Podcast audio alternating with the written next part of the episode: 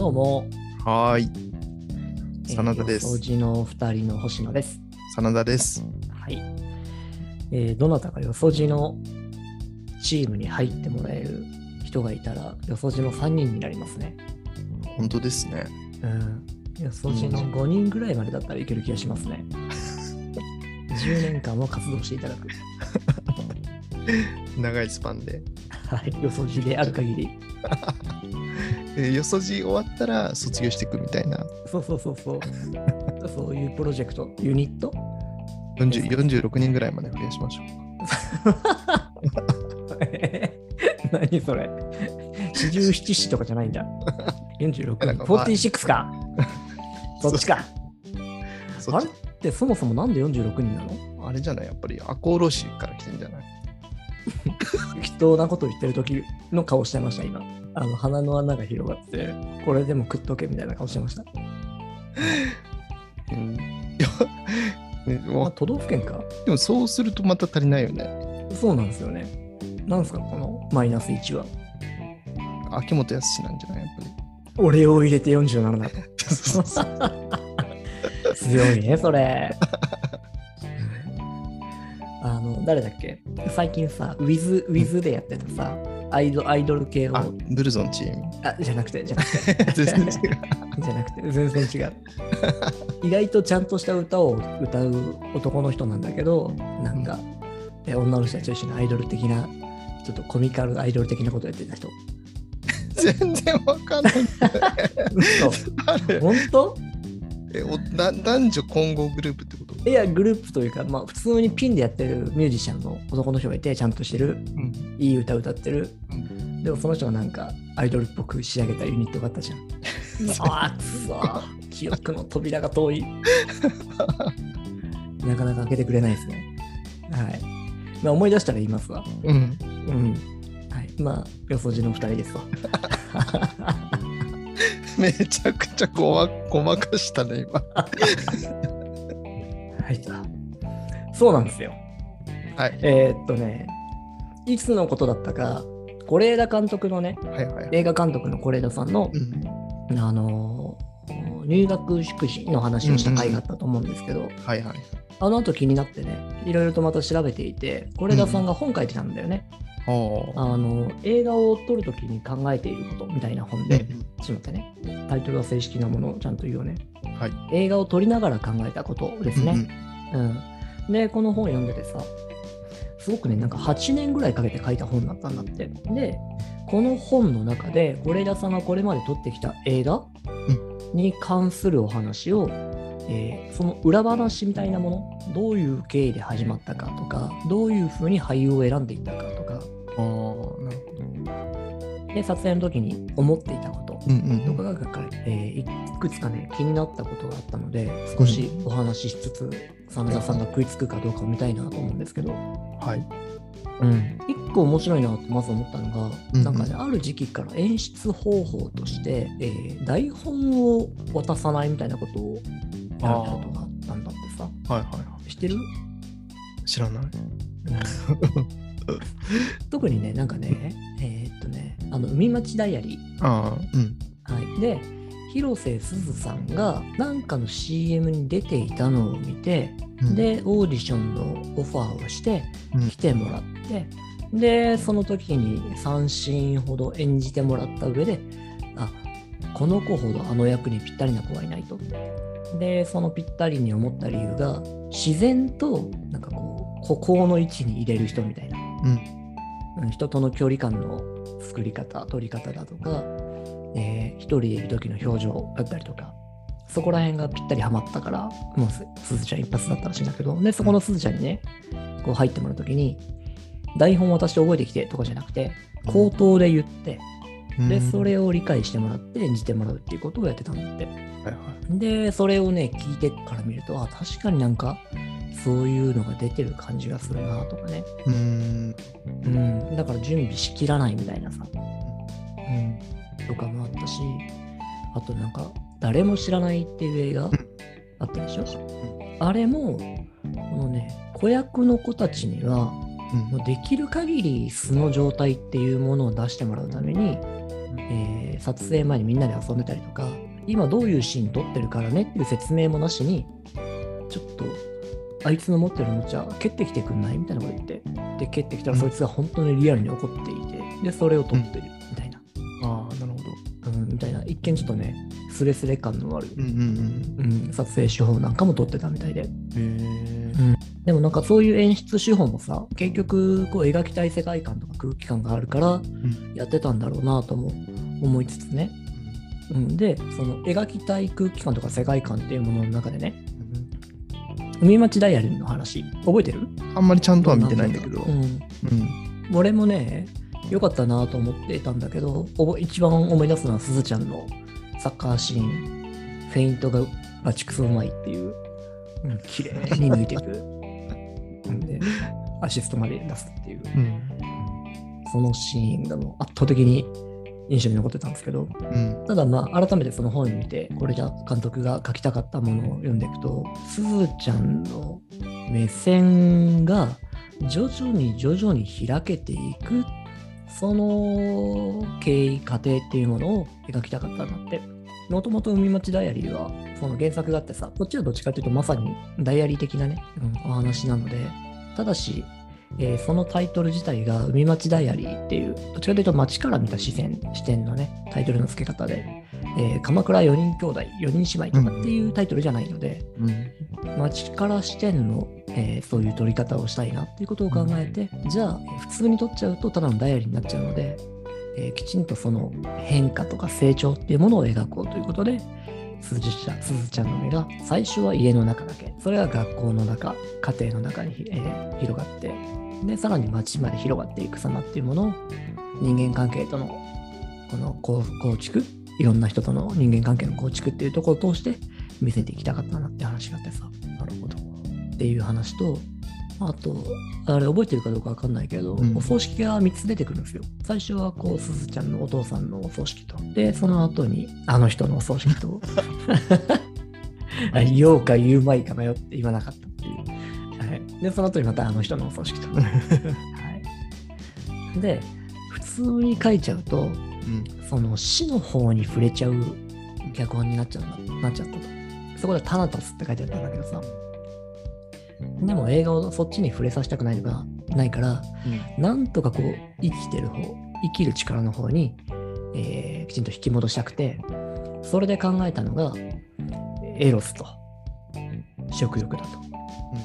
で、そこのエロスの部分を長澤まさみさんに担っていただいたって書いてあって、で、えー食の部分はカホさんに担っていただいたと書いてあって。で、それをね、いろいろと読んだ上で見ていくと、確かにね、ああ、これを見てると、こっちに引き戻されるなっていうところが随所に出てくるわけですよね。もう冒頭だ、映画の冒頭は、えー朝のね、気だるい男女の2人のシーンから始まりますからね。うん、はい。なんかそのあたり見てめっちゃ面白かったなと。なるほど。うん。じゃあやっぱりこう、基本ラインとしては、その広瀬すずさんのが、まあ、撮影を通してのこう成長みたいなところがこう結構じ軸にあるって感じ。そうだね。そうそうそう。それを軸にしてるなって思った。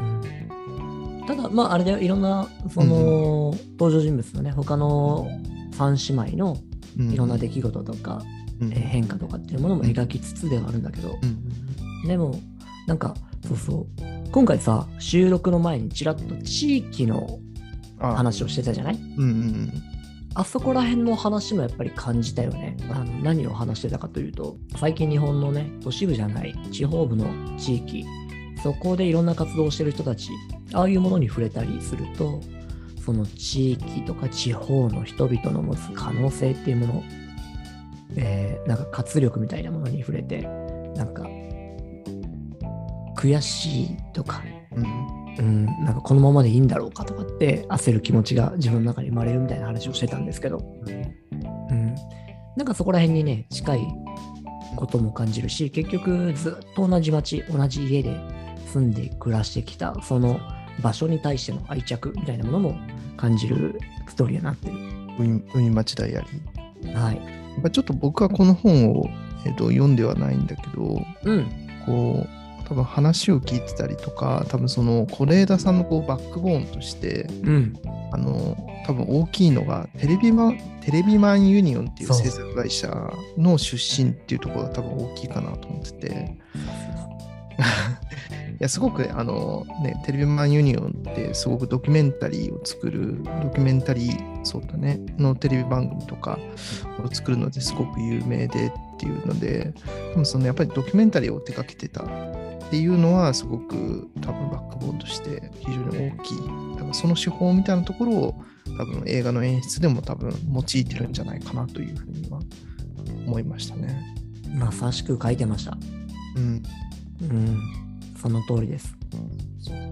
でそのテレビマンユニオンのその多分是枝監督のこう弟子みたいなのがあの後輩みたいなのが、えー、と西川美也監督っていう女性の監督がいてで西川美也監督というとまあ最近だと役所広司さんが主演したす「素晴らしき世界」うん。素晴らしき世界とか、そうそうそう。あと、過去にこう、えっ、と、深津絵里さんとかでした、本木さんとかでした、長い言い訳とか、うんうんうん。夢より二人、ディアドクターとか、うんうんこうで、彼女の作品もやっぱりそういった、こう、ちょっとドキュメンタリータッチというか、うん、なんかそういったところもあるので、やっぱりこう、ドキュメンタリーの世界から、えっ、と、まあ、映像を、えーまあ、映画の世界っていうところは、非常にこう、まあ、面白い、こうユニークな多分視点の演出方法っていうのは多分あるんだろうなというふうにいや、まさしく、まさしくですよ。さすがですね。本も読んでないのに。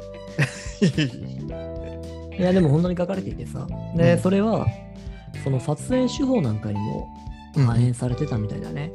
ああ、なるほど。妙に照明入れたりしない。その場の、その場所の光でなんとかするとか。うん。そのあたり、まあもちろんなんかそうじゃない例外もあるんでしょうけど、うんうんうんうん、そういうところも含めて撮られていて、ぱりそのドキュメンタリーというか現実の世界ね、ちゃんと自分が美しいと思った世界っていうものを届けに行くっていう、うん形っていうのはいいことだよなとも思いつつさ、そこら辺も含めてその地域の人たちの地域活動にちょっとリンクしたところもあったのかもしれませんね。なるほど。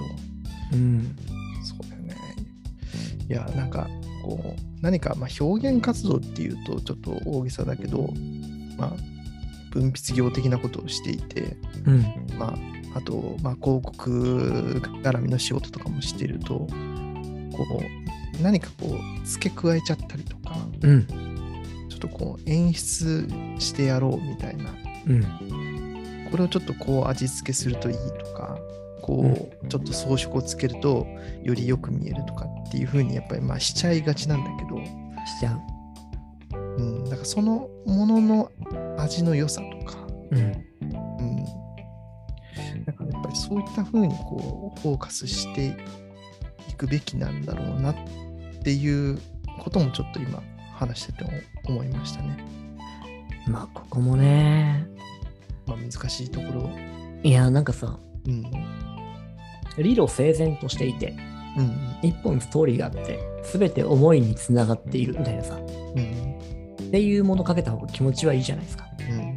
うん。楽ちん、楽ちん、すっきりするのかな？うん。うん。だから取材なんかそっちに寄せちゃったりすることがたまにあって。うん。うん。ただ、それ、そういうことをしてる文章を自分でも読み返したときに、少し気持ち悪くなるときはあるんですよね。その人別にそこを意識していったわけじゃないのに、あえてつなげて書いちゃったりとかね。っていうのは良くないよねって最近すごく思うわ。ついついね。つなげちゃいがちですけどね。こっちでね、まあ、ある種何かの意図でこう編集しちゃうってことはやっちゃうよね。そうだね。うん。そうそうそうそう。これをね、律し律しなければならない部分ですね。最近はね。そうですね。えー必要以上にそうしないようにしなければいけない。うん。ドキュメンタリー系のうんこの演出っていうのはそういうことにつながるんだろうなという気もする。うんと僕も読んでみます。映画を撮りながら考えたこと。読んでみて読んでみて。めっちゃ面白いと思うよ。あの、真田さんなんだっけ？なんかそれ、えっ、と、やがて父になるだっけ？うんうん空気人形だっけ？どっちかなんか見れたって言ってたよあね。、やがて、やがて父になる。そう、その時のね、裏話もいろいろとまた書かれていて、あ、そうなの。福山さんからオファーがあった話とかさ、うーん、そうなんだ。うん、どのようにこう役者の人たちとコミュニケーションを取りながらうん完成形を作っていくかっていう話とかさ、脚本ね、結構、是枝さんの方で想定していたシーンを撮らないことっていっぱいあるんだって。で十分撮れたからいいかなって思ったところを、その役所さんたちの方から、いや、ここのシーンはあった方がいいですよとかって言われて、改めて思い直して撮るようになったシーンとかね。うん、なんかじゃあこういう撮り方っていうものもすごく謙虚に俺様の作りたい世界だとかっていうというよりもなんかこう人々とコミュニケーションを取りながらんそのドキュメンタリー的な撮り方をしているのかもなともちょっと今話聞いてて思いましたね。ちょっと気になるので、これはちょっと読んでみます。はい。ぜひとも読んでみてください。はい。はい、さて余談ですが、はい。はい。真田さんがね、えーとは本を書く。そうですね。ちょっと今年、それに着手してみようかなと。いよいよね。はいいよいよ、あの、本当にデビューですね。はい、満を持して、よそじ半ばに至りつつ、いよいよ、はい、チョスと。調します。チョスわけですね。調しますね。はい。まだね、テーマなんかもざっくり決まってないと思うんですけども、うん。こうどんなところに落ち着きそうかの今の想定だけちょっとお話しいただこうかなと思うんですけど、まあ本当にこう世界を切るみたいな感じになると思いますね。マジ？バッタバッタと ちょっとこれ、切りまくって感じですね。そうか。まあ、ちょっと考えます。はい。かな、真田とを抜くわけですね。ついに殿下の宝刀を抜抜いちゃいます。磨かれに磨かれた。うん、うんねこうね抜いてみたらすんごいサビだらけかもしれないけど。ずーっとね、真田さん、こう、さや、さやゴシゴシ、ゴシゴシしながら、多分、解かれてると思いますよ。じゃあまたそういうのもなんかこうね、あの、発表していければいいなと思いますね。はい。じゃあ、どうぞよろしくお願いします。大変楽しみにしておりますので、次回はね、あの、収録の、えー放映の中で、ざっくりのあらましまで、そうですね。はいあらましまでお話できると思いますので、ははいい、皆様もお楽しみにしておいてください。はい。はい。では本日はこんなところで大丈夫ですか、はい言い残したことはないですか？いや、ないですね。ああ、最近仕事忙し最近、まあまあ忙しいですね。い。ね、協力者募り通じゃない？あそうですね。なんかね、こう、ライターの方で、こう、ビジネス系のライターで、ビジネス界隈でこう強い方がいらっしゃれば、あのぜひお声掛けいただければなとはい。思ってます。はいはい美味しいお仕事が回ってくるそうですので、そうですね。どうぞよろしくお願いしますと。はい。よろしくお願いします。はい。それじゃあまた次回よはいろしくお願いします。ありがとうございました。はい、ありがとうございます。